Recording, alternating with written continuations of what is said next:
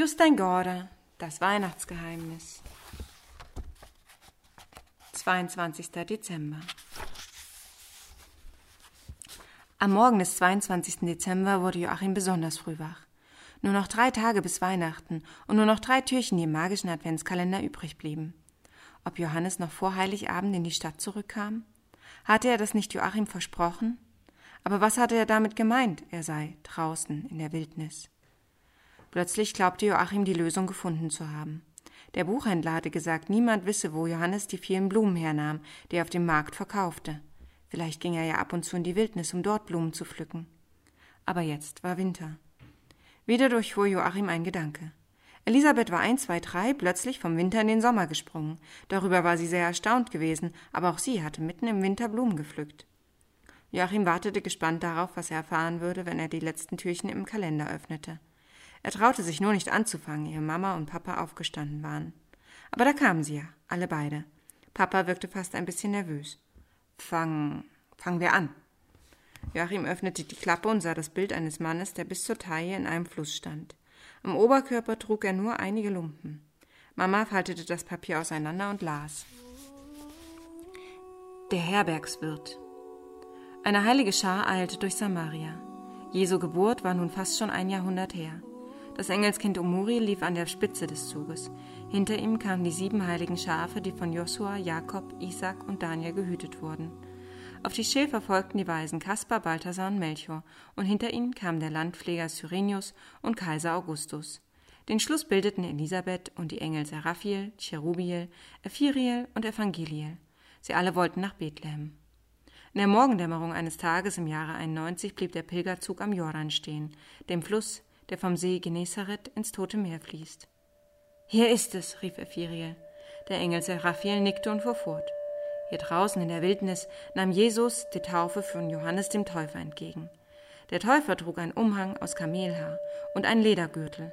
Er ernährte sich von Heuschrecken und wildem Honig. Das weiß ich, sagte Umuriel, denn Johannes hatte gesagt, der aber nach mir kommt, ist stärker als ich, dem ich auch nicht genug bin, seine Schuhe zu lösen. Er wird euch mit dem Heiligen Geist taufen. Und dann war Jesus gekommen und hatte sich im Jordan taufen lassen. Ich selber saß damals hoch oben über den Wolken und klatschte in die Hände. Es war ein großer Moment. Und ist dann nicht auch eine Taube vom Himmel herabgekommen? fragte Elisabeth. Sie glaubte einmal etwas Ähnliches gehört zu haben. Muriel brauste mit den Flügeln und nickte. Genau. Nach Bethlehem, sagte Josua plötzlich dazwischen. Nach Bethlehem und wieder liefen sie los. Bald kam sie an einer großen Stadt vorbei. Im Laufen erzählte Firiel, dass Jericho hieß und vielleicht die älteste Stadt auf der Welt war. Doch schon ging es weiter über die alten Straßen von Jericho nach Jerusalem. Auf dieser Straße hatte einst der barmherzige Samariter dem armen Mann geholfen, der unter die Räuber gefallen war. Sie stürmten jetzt nach Jerusalem hinauf. Zuerst kletterten sie auf den Ölberg. Von dort blickten sie hinunter in den Garten Gethsemane, wo die Juden Jesus gefangen genommen hatten und wo seine Jünger eingeschlafen waren, als sie für ihn hätten beten sollen. Als die Pilgerschar vom Ölberg herunter auf Jerusalem blickte, entdeckte Elisabeth nur Ruinen und zerstörte Gebäude. Konnte das denn die Hauptstadt der Juden sein? Ephiriel erklärte ihr.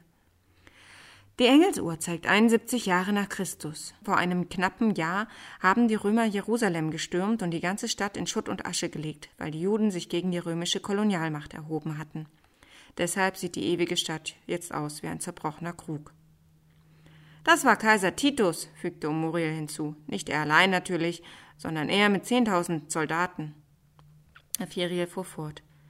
Sie haben auch den Tempel zerstört. Nur ein kleiner Teil der Westmauer steht noch. Später wird dieser Restteil den Namen Klagemauer erhalten. Doch von nun an leben die Juden in alle Welt zerstreut. Es ist so gemein, dass ich fast heulen könnte, quengelte Umuriel. Dauernd sagen wir, Friede sei mit euch und Friede auf Erden, aber die Menschen hören nicht auf, gegeneinander zu kämpfen. Dabei war das Letzte, was Jesus vor seiner Gefangennahme sagte, wer zum Schwert greift, wird durch das Schwert umkommen. Ephiriel nickte. Alle, die Weihnachten feiern, müssen an diesen Satz denken, denn die Weihnachtsbotschaft heißt Frieden. Das singen wir auch in jeder Weihnacht fügte Muriel hinzu. Ehre sei Gott in der Höhe und Friede den Menschen auf Erden. Aber die Menschen scheinen dieses Lied einfach nicht hören zu wollen. Bald habe ich überhaupt keine Lust mehr zum Singen. Wasser schlug wieder mit dem Hirtenstab gegen den Gipfel des Ölbergs und sagte Nach Bethlehem, nach Bethlehem. Schon liefen sie weiter durch die Stadt. Zwischen den Ruinen waren nur wenige Menschen zu sehen. Eine Frau schien in den zerstörten Häusern etwas zu suchen, das sie verloren hatte. Die Pilgerschar lief durch die Reste des westlichen Stadttors und dann auf die Straße nach Bethlehem. Sie waren nur noch wenige Kilometer von der Stadt Davids entfernt. Plötzlich entdeckten sie einen Mann, der neben einem Esel ging. Als er sie näher kommen hörte, blickte er auf und winkte mit beiden Armen. Fürchte dich nicht, fürchte dich nicht, rief Umuriel schon aus der Ferne, aber der Mann fürchtete sich nicht im geringsten. Dann gehört er zu uns, sagte Firiel. Der Mann mit dem Esel kam auf sie zu und reichte Elisabeth die Hand. Ich bin der Herbergswirt, und ich muss sagen, dass ich keinen Platz für Josef und Maria habe, aber ich werde ihnen meinen Stall geben. Mit diesen Worten hob er Elisabeth auf den Eselsrücken. Du bist sicher müde nach der langen Reise, sagte er. Elisabeth schüttelte den Kopf. Ich bin durch ganz Europa gelaufen, aber ich bin auch durch die ganze Geschichte gelaufen. Das geht so schnell, wie eine Rolltreppe hinabzurennen. Der Mann blickte sie verständnislos an. Rolltreppe? Elisabeth nickte. Rolltreppe? wiederholte der Mann. Was für ein komisches Wort. Doch schon mussten sie wieder weiter. Mama legte das dünne Papier zur Seite. Papa sagte, Hast du gehört? Draußen in der Wildnis ließ Jesus sich von Johannes dem Täufer taufen. Das weiß ich doch, antwortete Joachim und hörte sich jetzt genauso wie der Engel um Muriel im magischen Adventskalender an. Und er fuhr mit eifrigen Gesten fort. Der Blumenverkäufer Johannes ist auch in der Wildnis, und außerdem hat er sich und den Buchhändler ein paar Mal mit Wasser übergossen. So ist das nämlich. Na, das kann ja wirklich kein Zufall sein, meinte Papa. Dass wir aber auch nie an seinen Namen gedacht haben. Menschen und Blumen brauchen Wasser, sagte Joachim. Im magischen Adventskalender steht, dass die Blumen auf dem Felde ein Zipfel der himmlischen Herrlichkeit sind, der sich auf die Erde verirrt hat. Im Jordan gab es sicher auch massenhaft himmlische Herrlichkeit. Papa schien das aber nicht so wichtig zu finden, denn er stand auf und ging ins Wohnzimmer, um wieder die Bibel zu holen, in der er schon am Sonntag gelesen hatte. Als er zurückkam, blätterte er eine Weile darin herum. Dann las er vor. Es ist eine Stimme in der Wüste.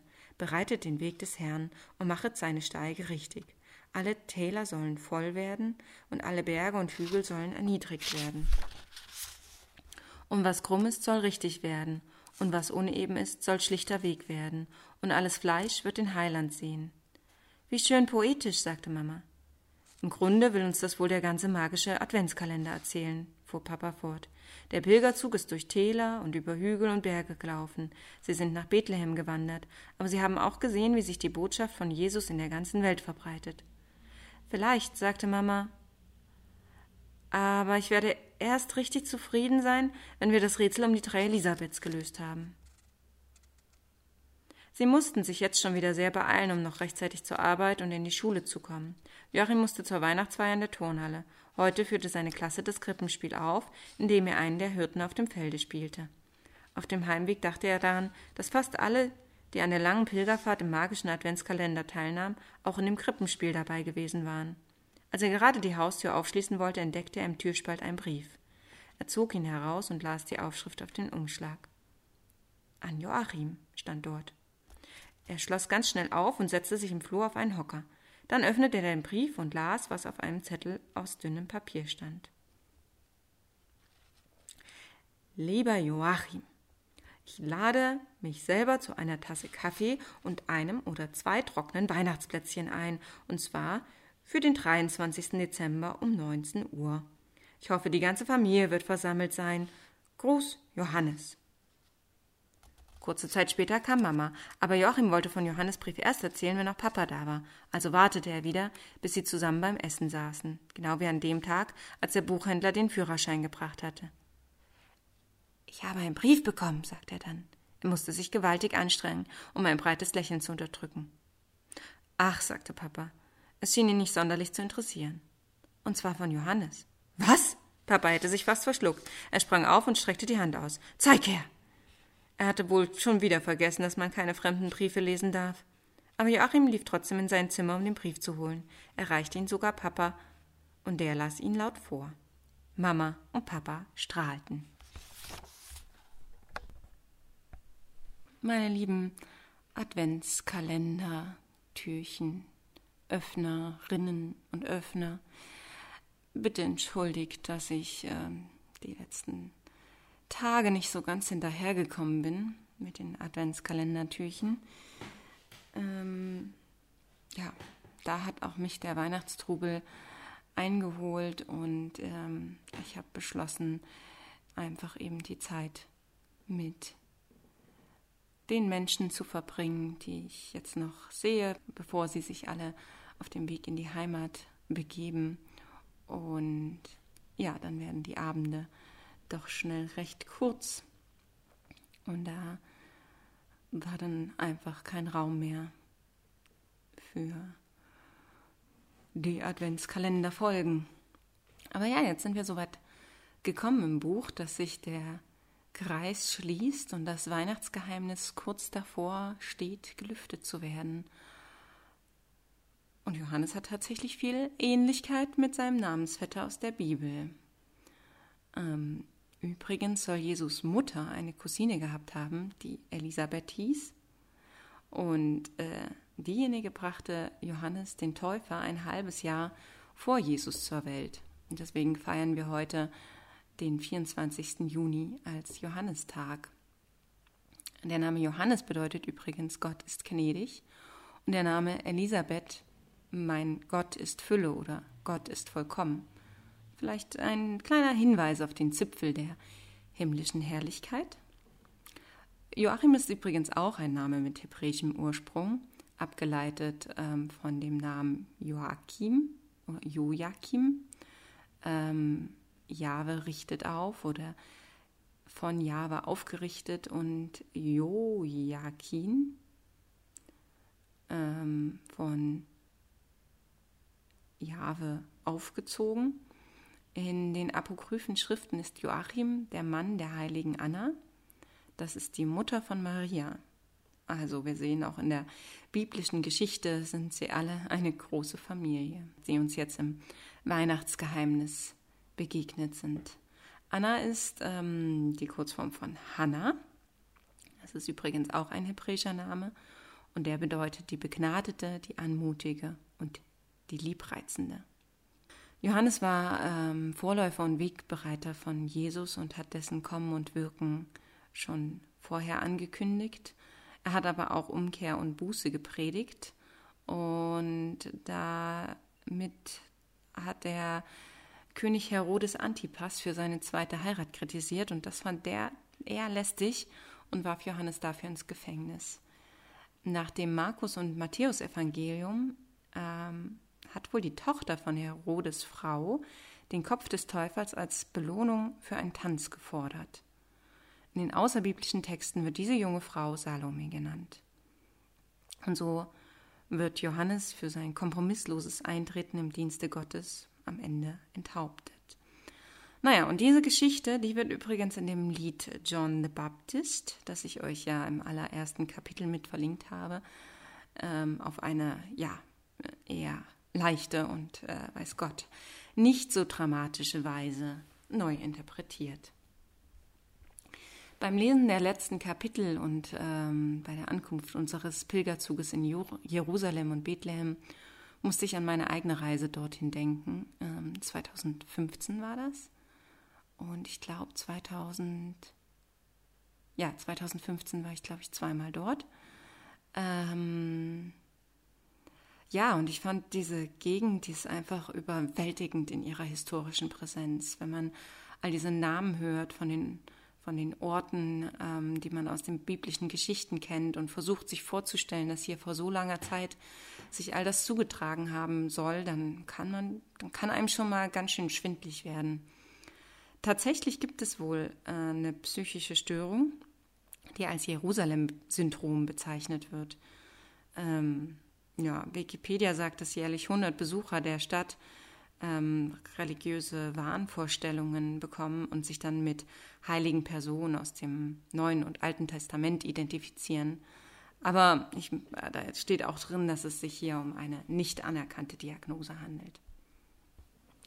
Ich selbst empfand es vor allem als beklemmend wahrzunehmen, wie feindlich und misstrauisch die Juden und Palästinenser dort leben und was für eine Schikane dort stattfindet. Diese ständige Präsenz von Soldaten und Soldatinnen mit ihren Waffen, die Kontrolle, wer wann wohin darf, diese Abgrenzungen und Vorurteile. Das ist ja ein uralter Konflikt, von dem ja jeder von euch mit Sicherheit schon mal gehört hat und sich vielleicht auch schon mal mehr oder weniger damit beschäftigt hat und weil er ja auch aktuell immer noch lodert und gelegentlich mal mehr oder weniger stark wieder aufflammt.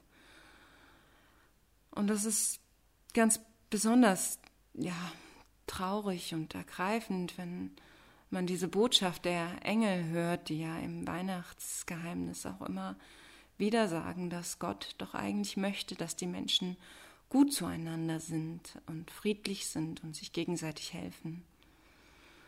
Also lasst uns doch ein Kerzenlicht anzünden und an die Menschen denken, die dort leben und auch daran, was sich in dieser Region eben einst ereignet haben soll und was sich heute dort ereignet.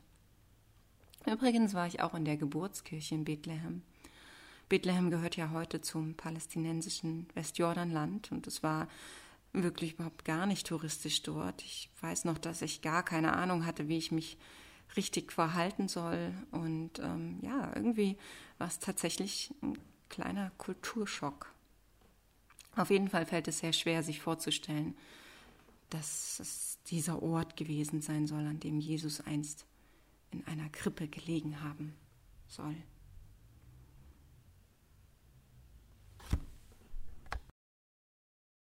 Ooh.